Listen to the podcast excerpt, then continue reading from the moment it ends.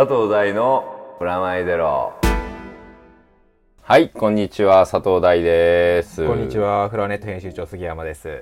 というわけで今月も告知からお願いします。はい、えー、佐藤大のプラマイゼロ。この番組は音楽誌フロアネットと連動しています。今月の特集は DJ Keep Playing 今注目すべき DJ たちの素顔と題しましてその名の通りフロアネットが注目する DJ たちの知られざる一面を暴きにかかっております。お楽しみに、えー、また今回も番組の未公開トークなども載っています。ぜひ読んでみてください。フロアネット1冊300円。本屋さんやレコード屋さんまたはウェブで購入できます。よろしくお願いします。駆け抜けたね。はい。ギリギリのところでね。ちょっと危ないところに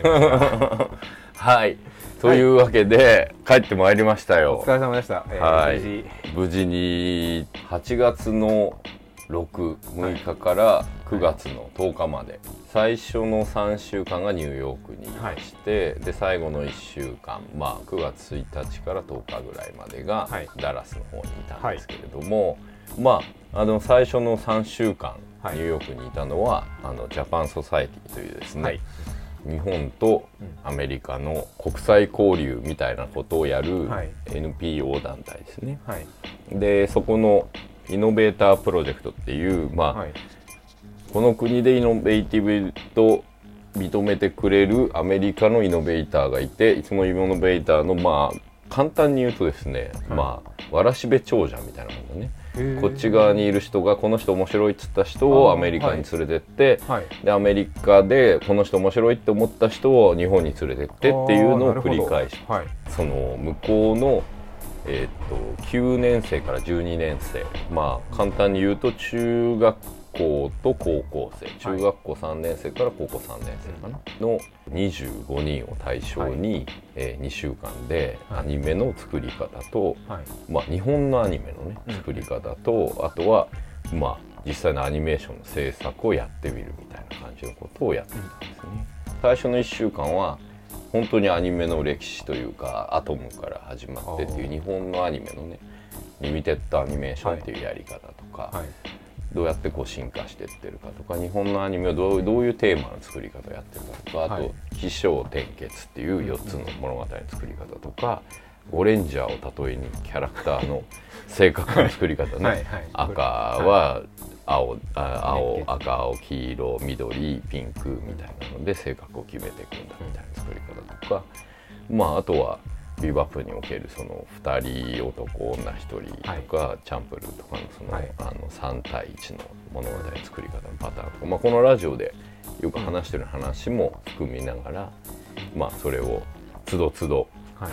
その場で英語にしていくんだけど、はい、同時通訳っていうんじゃなくて事前にもう打ち合わせしてて、はい、こういうこと話すからっていうのを大枠で伝えていくって感じで、うん、で10日間授業があったんだけどで軽く2週間終わった時とかみんなで発表会とかやって、はい、で企画書も作ってそれぞれ5チームが、女の子20人男の子5人分けて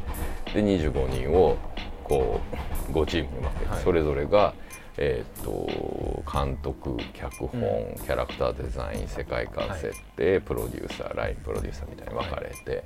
それぞれの役職でまあチームで企画書を作っていってっていうのをやる、すごいですね、うん、本格的じゃないですか。本格的にやってみた、コンパクトとはいえ本格的じゃないですか。そうそうそう本当にある意味自分の整理にもなったし、話しながらね、であと自分的にはやっぱそのどういうふうに彼女たちや彼らがその日本のアニメーションを紹介してるかっていうのを知りたかったのでその意味でもすごく勉強になったかな向こうの人はみんなもちろんアニメ好きで知ってるんですよね。うん。いや YouTube も含めてだけど、はい、もう東のでなんかみんな見てたりとかね。どうやって見てんだって欲しいみたいな感じだったりとか。まああとはそのまあ、サブとダブって、まあ、要するに吹き替えと、はい、まあ、字幕なんだけど、うん、両方で見て日本語を一生懸命勉強しようとしたりとかしてる人とかね、うん、まあもともとねなんでこういうのをやろうかなと思った理由は、コンベンションにいくつか行かせてもらって海外のね。そこで絵を描いているファンファンファンで絵を描いてるみたいな人たちがいっぱい会うんだけど、すごい絵うまい人がいても、うん、プロになろうっていう気はずっとないないというか。ただ好きでいるそうそうそうそうそう。それが、まあ、どうしてかっていうと私は日本人じゃないからっていう理由だったのを聞いたことがあって、はい、日本のアニメーションだと日本人が作ってるんでしょみたいな話を聞いた時にいやそんなことないよってもう20年以上前から日本のアニメの多分3割か4割はえーと、中国だったり、はい、あの韓国だったり、はい、まあ、シンガポールだったりの人たちが作ってるし、はい、そのそういう意味ではジャパニメーションって名前の方は間違っててね、うん、アジアのアニメーション作り方なんじゃないかみたいなことを伝えたいっていうのもあって、で今回もそういうことも含めて伝えて、うん、彼ら自身もやっぱり不思議なのはねあの生まれた時から漫画の絵の描き方だから、はい、あのいわゆる漫画絵なのね。日本の漫画絵。コミック絵じゃないの。最初から目も大きくて、はい、えーと、ほっぺにチークが斜線で入ってて、はい、汗とかもこういわゆる日本の漫画の汗みたいな記号なのねまるっきり。X メンとかじゃなくてドラゴンボールそう。そうそうもともとドラゴンボールというかで逆に言うとドラゴンボールみたいな絵じゃない絵を描いたことがないから、はい、X メンみたいな絵とか描けない。もう逆に。ねすごい、ね,、ですね、うん、でも本当に15歳とかからあの大体18歳、19歳ぐらいの子たちの枠だから生まれた時にあの今のね例えばスピードレーサーとか作っているハリウッドのプロデューサーたちとか、はい、あとトランスフォーマーやってる人たちとかね、は多分生まれた時にスピードレーサーとか最初にアニメーション見たりトランスフォーマー見たりとかしてる僕らと同じ第2世代の人たちだと思うんだけど、はい、その第3世代の人たちの子供たちとか第4世代みたいな感じなんですよ、アニメにおいて。だからもう普通に春日とか見てるし「エヴァンゲリオン」とか見てるしそうそうそうほぼ変わらない感じで見てて本当にネットとそれこそ、あのまあ、ネット上のピアトゥーピアの情報交換で、はい、その音楽に関してももう本当に浜崎あゆみとかね宇多田ヒカルとか大好きだったりとか、はい、やっぱり日本の j p o p みたいなのが好きで。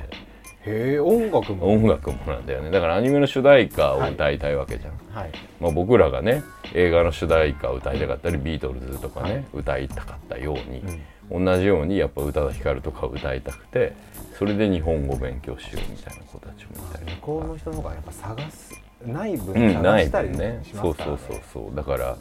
好きな子もピュアな子が本当に多かったな、でピュアな分逆に裏側を教えづらくてここのラジオで言ってるような ダークサイドのことをあんま言わないこう アニメ作るのはそう素敵だよみたいな話とかね、はい、を中心にしてきたけど、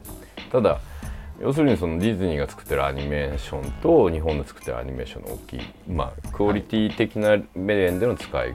違いもあるけどものを作る上での違いっていうのも教えられたかなと。なんかねやっぱり話してて思ったのはクリエイターがゼロから作ってるような印象がある。あのそうそう宮崎駿とかね、うん、確かにその通りなんだけど、はい、そういう情報とか見てるとね。だからビバップも広角もプロデューサーがいて、はい、こういうの作りたいってオーダーがあって、はい、そこに合わせてこうやって作っていったんだよっていう話をすると、みんなすごい逆にびっくりするというか。もうみんな日本人は作りたくて作ってたと思ってるってことですよね。もちろん作りたくて作ってる部分は後から見つけるんだけど、うん、最初はやっぱお金出す人の、はい、が希望というか、それはお金出す会社なんだね、うん、まあカップヌードルだったらカップヌードル売るっていうことだったり、ロボットものだったらロボット売るっていうか、だからなんとなく出来上がってるわけじゃなくてちゃんとマーケティングとそこに合わせている傾向によって作ってるっていうのと、はい、まあ時代で繰り返してるテーマ宇宙からの侵略ってテーマを例えばヤマトと、はい、まあガンダムと、はい、えー、エヴァンゲリオンとエウレカでどういうふうに変わってっ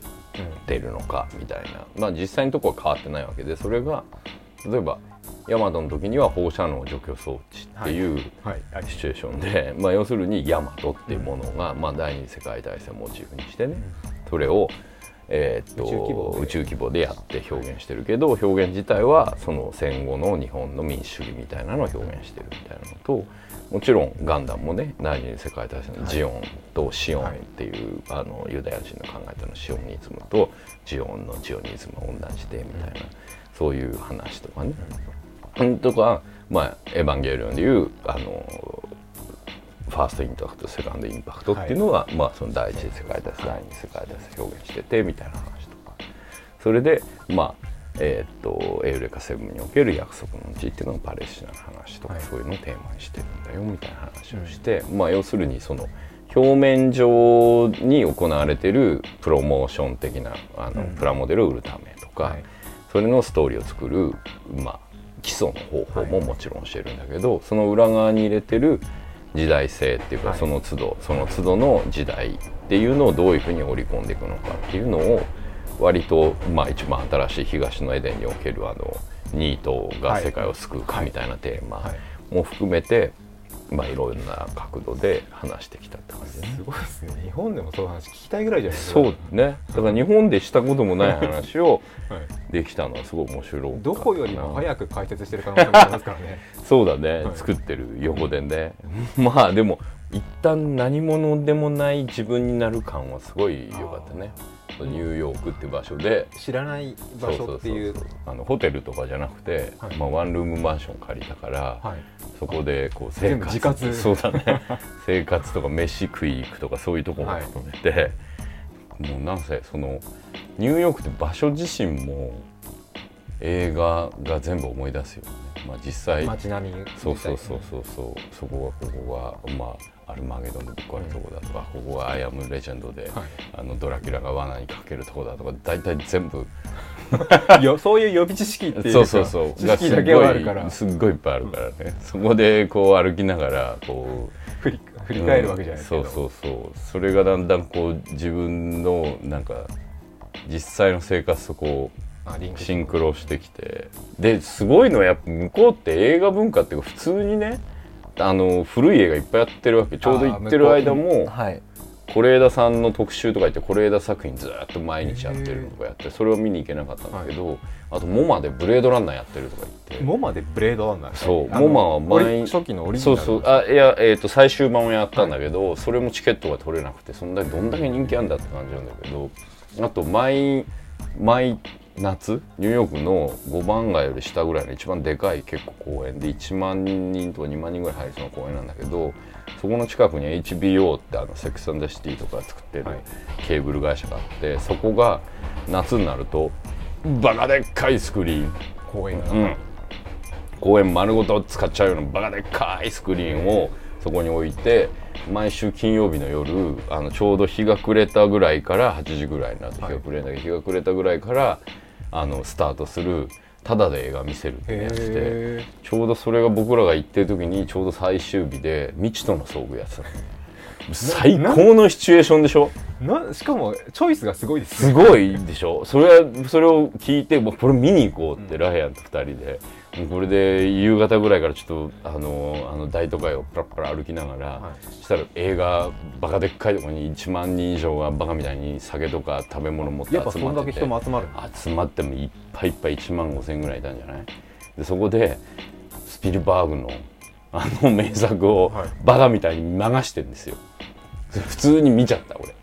でパパポンピンポンとかなって、うわーとかみんながイエーとかなったりとか、でボーっつってガラスダーンと割れるとことかでイエーみたいな。音響もしっかりしてるんですね。全然。それでまあビルビルなんで周りが、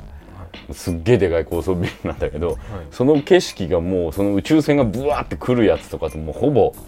道着みたいになって、溶けちゃってる感じで。こうで虫の声とかミーミーミーミーしながらみんなでバカみたいに集まって、はい、そこでこの映画この先こうなんだよとかなったり横にいる黒人のカップルのもう、ね、何回も旦那を見てるんだろうね、はい、だけど UFO 来た瞬間に嫁が帰ろうっつって「いや今からじゃんこっからだ UFO 来んの」って言ってるのが聞こえる様とか。そのねこう映画っつうのがどんだけこう浸透してるかっていうのがすごい面白かった。だってこれ初めて映画見る人いるんだよ。ちっちゃい子供の。女の子とか男の子とかいっぱいキャイキャイしゃ歩いてたりしてたから、これで映画見たら映画好きになるなと思って。そうですよね。日本じゃもうととりあえず黙って見てろみたいな感じですか、うん、そう。普通にそういうことが街歩いてる23週間夏だからっていうのもあるんだけど結構いっぱいあったりして。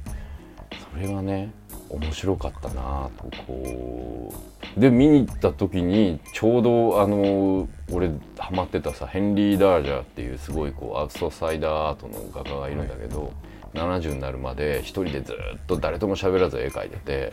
もう周りのやつから変人とか不老者扱いされて、はい、で老人ホーム行って老人ホームに行った後に部屋整理してたら絵出てきて、はい、1万5,000枚の小説と日記と絵が出てきちゃってそれが死んだ後にアートだってことになって今モマトマにも入ってるんだけどさ。その人のあのドローイング展をやってるっていうのをその向こうに行ってパーティーで知り合いになった MTV の絵描いてるナン君って男の子に聞いて、はい。はい、これ一緒に見に行こうって見に行ったりとかしていや本当にあの電話帳の裏に書いてたんだってこう俺はこうあの映画とかね映画ドキュメンタリーの映画があるんだけどそれで知ったような事実が本当にその目の前にあったりあと俺クリムトってすごい大大好きな作家、はい、画家の,、あのすげえ高い絵っていうのと、ランドスケープシリーズって彼が、まあ、あんまり有名じゃないんだけど風景画をずっと描いてるシリーズがあって、それもノイエギャラリーっていうニューヨークにあるギャラリーにあるんでそこ見に行ったり、はい、あとグッケンハイムに行ってグッケンハイムはちょうどロイドライトが建てて50周年だった、はいえー、そうそうロイドライト展をちょうどやってて、はい、で行った時はもう終わっててもう見れないはずだったんだけどそれがニューヨークのギャラリーってぶっ飛んでて、はい、もう終わってんのに半額の値段で閉まってる途中の残りを見せますみたいになっててで面白いみたいなね、そう。だから横で閉まってんだよガサガサ。閉まってんのにこっちが見れますみたいなで半分ぐらい見れて半額で見れたんだけど、はい、まあちょこっと行ってダラダラしてるとなんか誰かと知り合ってってもう全体的にわらしべ長者みたいなことが常にぐつぐつ起こってるんだなっていうのをすごい体感したね。なんかだから行って生活じゃないけど目的みたいなのをはっきり持ってる人にはすごく、うん、あのいろんな意味での藁が交換してもらえるような場所なんだなっていうのをすごい実感したかな。でそのいわゆる911以降のそういうエピソードとかも住んでる子たちに聞いたりとか、はい、もう4ヶ月ぐらいそこに帰れなかったとかね、はい、すごい不思議だったのはそれぞれのワークショップの生徒たちが作ってるものが協力して廃墟から何かを作るってストーリーなんだよみんな。それは指示したわけではないのね、はい、むしろ日本はそういう例えば戦後民主的な、うん。戦後民主主義的な構造を何回も繰り返して、うん、例えばヤマトもね、まあ、ガンダムもエヴァンゲリオンもそうやって作ってんだよみたいなんで、はい、あなたたちなりにそういうテーマを見つけて作るべきなんじゃないとか、まあ、今僕らは例えば東年だとニートっていうのと、はい、その世界でどう対等に渡り合っていく、日本人の個人の力をどう高めるのかみたいなテーマなんだよみたいな話をしたんだけど。彼らはやっぱりいろんな人種の人間たちが集まっていてその人たちがそれぞれの主張があるけれども一つの目標に向かって何かをしていくみたいなテーマにみんながなっていて。でやっぱり荒廃した街とか壊れた街みたいなのも必ず出てくるみたいなのがすごくなんかあまあ自分たちなりに彼らが見つける部分も、うんやっぱりニューヨークって場所柄なのかなとか一番まあタイムリーなのかうん。そうだね。で世代的にももうもろにその一桁台の記憶がギリあるぐらいの時にその事故がみんてっていう子たちでそれが今また、えー、と8年かな？今年？の、えそうですね8年かな。8年ぐらいだったよね。それがだんだん自分たちがものを作ったりそのなんだろう消化していくっていうか、うん、インプットがまあ強制的なインプットだけど、はい、そういうものに対してどうやアウトプットを自分たちはしていくのかみたいなことを考え始めてるのかなとか、ディストリクト9っていう映画を見に行ったのね、はい、あのピーター・ジャクソンっていう監督のやつなんだけど、はい、南アフリカに宇宙人が28年前に戦略してきて、はい、その28年間ずっと侵略してきたんじゃなくて移民のようにそこの地域にずっと偽偽偽ってのね。でその人たちを移転させなきゃなっていうんで国連みたいな組織があって、そいつらがその宇宙人たちをどうやって移転させるかもう宇宙人はもうちょっと害虫みたいになっちゃったわ、みたいな、はい、ちょっとそのいわゆるパレスチナ問題を彷彿とさせるような。その宇宙人キャンプとかあってこっちはキャンプに移動させるんだみたいなイミグレーションみたいにやったりする小ネタも聞いてるようなすげえ SF でもうね30歳ぐらいの新人の監督なんだって今度。トロンのね新しいのもできるのあトロン、はい。うん、トロンレジェンドっていうやつなんだけどそこにはそのディストリクト9見ても思ったんだけど日本のアニメとかそういうの全然関係なくいろんなものから影響を受けてる世代でそれをうまいこと自分たちのカラーに収めてるって感じがしたしであともうちょっとするとこれ特別なことじゃなくなるというか、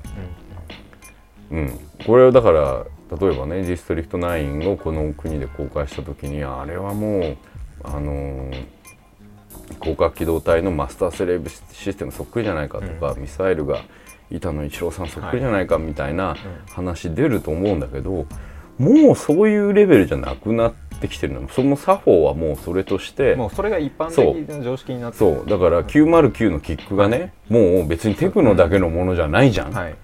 別にあのソウルでも、ヒップホップでも使えばいいじゃんっていう、例えばファレルが使ってるように、はい、ティンバーランドが使ってるように使えばいいじゃんっていうところに来てるような気がする。なんかトランスフォーマーとかだと悔しかったりするの。あとスピードレーサーとかだと。なんか、えもうもうちょっとなんか工夫っつうかさっていうあの上上乗せだけじゃんっていう感じがして、はい、なんかちょっと寂しかったんだけど今回のディストリクト9とか多分あのトロンとかで使われてる手法は多分別に国の問題じゃなく世代の問題でこういう作法や手法でもう作るあのライブアクションの実写版の作家たちが出てきたんだなっていう感覚だったね、うん、全体的に新しい世代がどんどん出てきてるんですね、うん、そうだね。それがすごい、ね、そうだね。それがすごい面白い。で日本はじゃあ振り返ってそういうことができてるのかっていうとなんかちょっと危うい感じはするけれども。まだしがみついてる感じが、うん、そうだね。だからどうやってこれがそので全部変わることがいいとは思ってないし、ただそれをねその見ると分かるんだ。どっか懐かしかったりするわけ。そのディストリクト9にしても、はい、昔の SF 映画の手法をすごい使ってて。なんとなくなんか南アフリカっていうところでちょっと懐かしさを感じる気がするんですよね。なんかだからシチュエーションの選び方がもう絶妙っていうかね。で撃つべき敵を国連にしてるんだ。UN みたいなのが、はい、マルチユナイテッドなんとかって出てくるんだけどそれがまた嫌味が効いててね、はい、宇宙人にあの移民局です。この契約がとかいう冗談言ったりして宇宙人に字読めねえからなんだよこれみたいなこと言ったりするコントみたいな感じだったりするんだけど、それが最後の方でもう感動巨編になんで俺はしかもエグかったりもするわけ。もうね男の人しか見れないようなエグさを持ってるね。リアリティとエグさっていう意味では、はい、で途中で寄生獣みたいになったりとか もうねちょいちょいそういうこう僕らの作法みたいな漫画の作法っつうのかなをうまいことリアリティの中に使っててクローバーヒルドはまだ技術のあれ、うん、うん、オチというかこの思いついちゃったツイストで最後までいってる感じなんだけど、はい、そのディストリクト9はその上でもう一個ストーリーとしての面白さとかエンターテインメントとしてのオチ、はい、みたいな。そうそうそう。定番なオチなのしかもそれが、うん、親子の友情とか、はい、あと故郷に帰りたいみたいなものすごいベタな、もうもうどうしようもないぐらいベタなことをものすごいなんだろう遠回しに持っていくみたいな感じがすごい今の自分とすごいぴったりあって、うん、ああこういう感覚で物語を表現できるような国ないしはそれがちゃんとヒットしてしかもど新人のど素人みたいなプロデューサーだけちょっと有名ぐらいな映画なのにちゃんと人が入った2週目から噂だけで4週目ぐらいまで大ヒットしちゃうっていう作法。宣伝とかもすごいストイックだったからそれをなんかこの1ヶ月ぐらいちょうど行ってる間にちょうどそのストイックな宣伝からブワッと盛り上がっていくところをちょっと見れて、はい、そのいろんな人が噂するわけ。これが普通の会話の噂なんだよ。映画見に行った？みたいな。でディストリクト9見た？見た？やばいよね。完全口コミですね。そう。でそれが別にそんな映画好きじゃない人も会話をするわけこう街の中で知り合ったおっちゃんみたいなあのクラブで知り合ったおっちゃんそうバーの話とかでタランティーノの新しいのやんなみたいな話とかが普通の会話なわけ。なんかね割とその SF とかあと宇宙人とかゾンビとかいうのがまたもう一回こう帰ってきてるリバイバルしてる感じでそれは作ってる世代がねその世代にそうそうそうなってきてるからだなっていうのも分かってて。だ日本だとその作ってる世代が何を作ってるかっていうのが漫画原作探してきて、ね、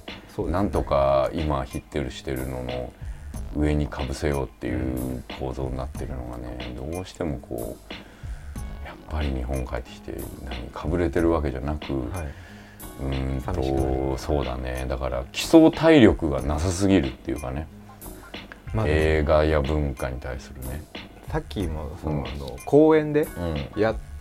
あの上映して、うん、なんかそれ話す環境っていうのはちょっと羨ましいですね。そうだよね、うん、僕ら映画見ても、仲のいい友達と、本当に好きなら話すけどっていうレベルじゃないですか。それが全然違う人と新鮮な会話でディスカッションできるみたいなところは、日本にはない。ないよ。ポニョ見に行って本気でポニョについての、ポニョとスピリットアウェイについて、はい、まああの「千と千尋の神隠し」だけど、はい、それのその共通点と、うん、例えばトンネルっていうのをくぐると必ず涅槃に行くんじゃないかみたいな話とかを普通に大人がするからね。見に行った帰りに飯食いに行きながら。うん、そんな会話ができる人って今日本でいるのかなみたいな。もちろん業界人ではいるけど。好きな人だけですよね、うん、あのバーで会ったからたまたま「エヴァンゲリオン」の話しようってもできないですから、ね、できないよね。でしたとしても例えば誰それが好きだって言ってたからとか誰それちゃん出てるのよねとかキャラクターがどうでみたいな話じゃない。全然そんな話じゃないもんねニューヨークじゃ多分あれですもんね。キャメロン・ディアス可愛かったねなんて話はしないってことですもんね、うん、むしろそのあのキャメロン・ディアスのあの組んだ監督が次何作るかがこうらしいよとか、うん、あと飯も。3週間大丈夫でした？全然。もう食事いつも大丈夫なんだよね。めちゃめちゃ探しましたけど、ね、食屋さんだからすごいレコメンドされたわけ。おにぎりおいしいとここあるよとか、はい、お蕎麦おいしいとここあるよとか。絶対家家じゃないや東京帰った方がうまいじゃんってるから東京のだってコンビニとかの方がうまいもんと思ってるから、はい、だったらそのニューヨークのデリのうまいとこ行った方がいいじゃん、はい、うん、1週間でダメでしたね。俺多分ねなんかだからどこでもいいんだ生活適応能力が高いんですよ、ね、そうだね。環境適応能力が、うんあの本屋と美術館と映画館とコンサートがあればどこでもいい、はい、それがないと多分塩塩になる。俺バリとかに1週間ぐらいいて後半結構塩塩になってた。それは。なんか面白みがなくなるん そうだから最初の4日間ぐらいはすげえ南国とか思って楽しんでたわけ。バカンスが苦手。苦手なんだよね。だんだんもう4日5日目ぐらいになるとインターネットつながるとこねえのかなとか。DVD と本だけはたくさん持ってきます。そう。ちょっと本やねえのとかになってきちゃってダメだなみたいな。ニューヨークでもジャンプ買いましたからね。そうだよね。紀ノ国屋とかね普通に昔読んだことがあるやつなのに買ってみるとか。そうだね、まあ、全然あのあのニューヨークにいる分には日本の本屋だったら困んないしねだから漫画ってすごいな、うん、漫画の力だねほとんどね今も日本がアニメではなくて漫画ね。それはもうすごいいろんな部分で力を持ってるね。漫画っつうコーナーがいっぱいあるし漫画のおかげでみんなポッキーとかラムネとか好きだしね。コミックス多いですもんねそう。いうの。全然。全然。だって漫画って書いてあるもん。あのだからアニメも漫画の延長でみんな好きだしね、うん、まあそうですね DVD ショップとか行ってもいっぱいありますから。あるね。それがね不思議なぐらいあのもう当たり前になってきてて。だからあの特別じゃなくなる、うん、だそだから今特別だと思っている時になんとかこうスタッフとかに興味持ってもらってるうちに向こうに アプローチかけないと、はい、多分あのうん、そういうことに似たことができるにあのこっちで生まれた人たちがいるからっていうふうになるな。言ってしまえば10年後もしかしたらねアメリカの方がどんどん全然やっぱ貪欲に。なると思うしここにあの授業を受けた子たち今10代後半じゃん、はい、あと10年ぐらい経つと20代後半じゃん、はい、もう取り始めちゃうから、この子たち生まれた時からそういうセンス持ってるから、うん、日本人もう全然若い子と一緒ですもんね下手したら日本人の若い子よりサボってないからね。映画の知識はだってそうです、ね、ちゃんとあの「シャイニングとの」あのキューブリックの話とか普通に高校生できるからね。海外の方が、うん、まあ面白そうにはあるかな。映画の知識があってアニメを作る、うんうん。うん、それがまた映画に生かされた時とかはまた面白いのかなそう。そういう世代がちょうど出てきててそれがもうここ5年ぐらいでいっぱいみんないろんな人が映画撮っていくんじゃないかな。アニメがあって、うん、映画そしてアニメに戻るよりも、うん、映画があってアニメ、映画に戻った方が活用度が大きいような気がするね。だから、本当にあのトロンの新作とか、そのローランズガンの新しいやつとか出てくるやつはすごい楽しみだよね。うん、でそこにどれぐらい僕らがこれからコミットできるか、まあビバップや広角のね、はい、実写版の映画がハリウッドで公開する間ぐらいにどうやって僕らが向こうの国にアプローチできるかっていうのが。今がチャンスという、うん、チャンスだし最後のチャンスというかこのここから先はもう当たり前になっていくだろうし、そのテクノがね、はいまあ、最初スペシャルだって、うん、で今はもうね、うん909だろうと808だろうと303だろうが、それはロックだろうが何だろうがにはなってるし、それなってることが特別じゃないんでしょでもやっぱりなんだろうなハードフロアが最初にね303鳴らした時は、それが鳴ってることが特別だったから。今はもうベースラインで使うものがメロ弾いてるってことだけがスペシャルだったんですね。まあ、それがそれも今分からずにテクノがテクノじゃなくなってきてます、ねうん、そうそうそう。でもまあそういう例と同じような感じで、うん、アニメ的な手法や映像表現や漫画的なキャラクター造形やストーリーの作り方っていうのが、あの今は無自覚で、うん、でそれが自覚的になった後に普通になると思うんだよ、はい、うん、だから今はちょうど無自覚が自覚的になる時で、これがもうちょっと体系化されると普通になる。これをどうやって保守する方向じゃないんだよね。あの伝えてって量産してって、はい、あの食い込むかっていうことなんじゃない。量産する中でもクオリティを落としちゃいけない、ね、そうそうそうでその時にやっぱり日本だけっていうんじゃなくてもちろんヨーロッパやアジアとかの力と一緒にやっていくっていうのが重要なんじゃないかなって気はすごいしましたね。ワールドワイドなアニメ作り。そうだね。じゃないともう主情もそうだし、うん、そこに合わせて作っていくんだったらそうやって作っていかないとあのあんまり意味がないんじゃないかなって気もしてきて、ね、うん、いや真面目な話になったね。珍しくというか。そうね。今回はねちょっとニューヨークで思うことがたくさんありすぎて。ありすぎてあのあんまり面白い話もいっぱいあったんだよ、はい、あのあのブロンクスで一人ぼっちとかね。ブロンクスで一人ぼっちでって思ったりとか。そういうこう面白い話もあるんだけどあとダラス編もすごい面白くて、はい、今日それは行き着かなかった行き着かなかったからこれはもう来月ねまたもう一回あのダラス編の話を。もうダラス編ではボランティアのスタッフたちもすっごいいっぱいお世話になって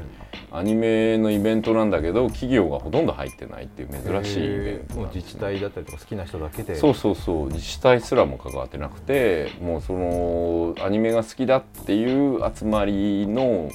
男の子たちから始まって今も17年ぐらいやってるっていう今でもその大きい企業に入らないようにやってるってところで、はい、そういう意味でもすごく面白いイベントなので、その話もゆっくりしたいなと。楽しみにしてますはい。そんな感じで、はい、今月もプラマイゼロは佐藤大と、えー、フロアネット杉山がお送りしました。というわけで皆さんまた来月です。ありがとうございました